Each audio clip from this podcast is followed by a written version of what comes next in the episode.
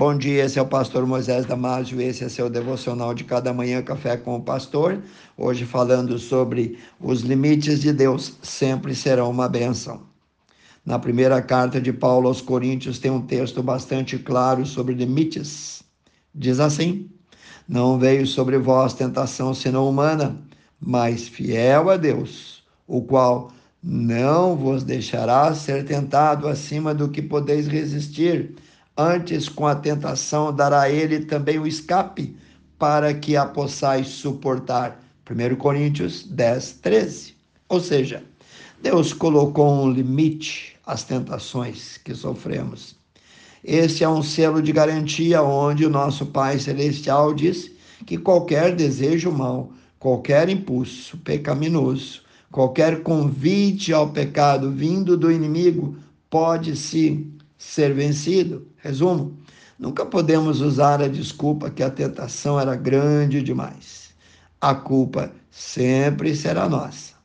No livro de Provérbios, capítulo 14, versículo 12, diz que há caminhos que ao homem parece direito, mas o fim deles são os caminhos da morte. Vemos aqui um mandamento e em seguida uma advertência. É tão interessante porque Deus sempre acende a luz amarela de alerta primeiro e depois então a luz vermelha. Ele colocou limites para seguirmos. Vou te dar uma pequena ilustração. Na Inglaterra, em 1876, foi aprovada uma lei que obrigava todos os navios a terem uma marca pintada na lateral. Ela indicava o seu limite máximo de frete quando o navio baixava na água até aquela marca visível no casco, ficava proibido que se embarcasse mais mercadorias. O uso dessa marca tornou as viagens marítimas daqueles dias bem mais seguras. Deus também colocou limites na nossa vida limites que nos dão segurança, paz, amor, alegria, esperança, fé. Se obedecermos, navegaremos. Se não obedecermos, os riscos do naufrágio serão enormes e reais. Vou te dar um versículo para reforçar o que eu estou dizendo sobre esses riscos. Então disse Jesus aos seus discípulos: se alguém quiser vir após mim, renuncie a si mesmo, tome a sua cruz e siga-me, pois aquele que quiser salvar a sua vida, perdê-la. Mas quem quer perder a sua vida por amor de mim, achá-la. Ou que adianta o homem ganhar o mundo todo e perder a sua alma? Muitos amigos irão para o inferno não porque não foram avisados, não foram advertidos ou não estavam cientes do perigo, mas porque ignoraram e não quiseram abrir mão das suas vidas mundanas por amor de Deus. Porque consideraram que abrir mão da vida pecaminosa ou da sua religião ou dos seus costumes errados ou da sua zona de conforto no pecado para seguir a Deus, não lhes valia a pena. As escolhas, assim, com os limites ou com os avisos, são colocados diante de nós toda hora e são colocados para o nosso próprio bem.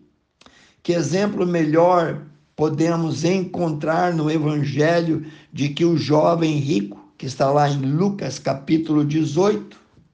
Assim como Abraão, aquele jovem, teve o privilégio de ouvir o convite, ou seja, teve o privilégio de ouvir a voz de Deus lhe chamando. O moço teve, esteve na presença de Jesus, mas obstinado pelo dinheiro, obstinado pelos bens materiais, não teve força para abrir mão do seu mundo. Jesus não impôs nada a ele. Jesus lhe deu livre arbítrio. Porém, a sua escolha foi, no mínimo, patética. Devemos aceitar e agradecer por todos os limites de Deus, pois ele sempre sabe o que é melhor para nós. O limite de Moisés era o mar. Deus abriu. O limite de Abraão era a morte de Isaque. Deus proveu o cordeiro.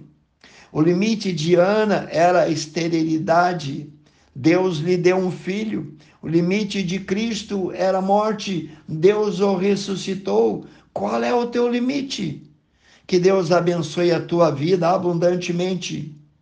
E aquilo que o limita seja só o instrumento para o milagre de Deus na tua vida. Pense nisso. Quero orar contigo, amantíssimo Deus e eterno Pai. Ajuda-nos a reconhecer cada limite que o Senhor tem colocado em nossa vida, cada marco, Senhor, cada sinal de parar. Ajuda-nos, Senhor, a ser inteligentes, ter a sabedoria suficiente, sabendo que Deus faz isso, que o Senhor faz isso para o nosso próprio bem. Pai Santo, abre os nossos olhos, amoleça o nosso coração, ajuda-nos, Senhor, a resistir todo e qualquer tipo de pecado, porque o Senhor nos deu poder sobre o pecado. Pai Santo, abençoe cada um, cada família, cada jovem, cada criança que ouviu esse devocional. Eu oro e peço no precioso nome de Jesus. Amém. Se você gostou desse devocional, passe adiante. E também você pode acessar o nosso site www.ibbfloripa.com www.cafécomopastor.com.br. E eu te vejo no próximo Café com o Pastor.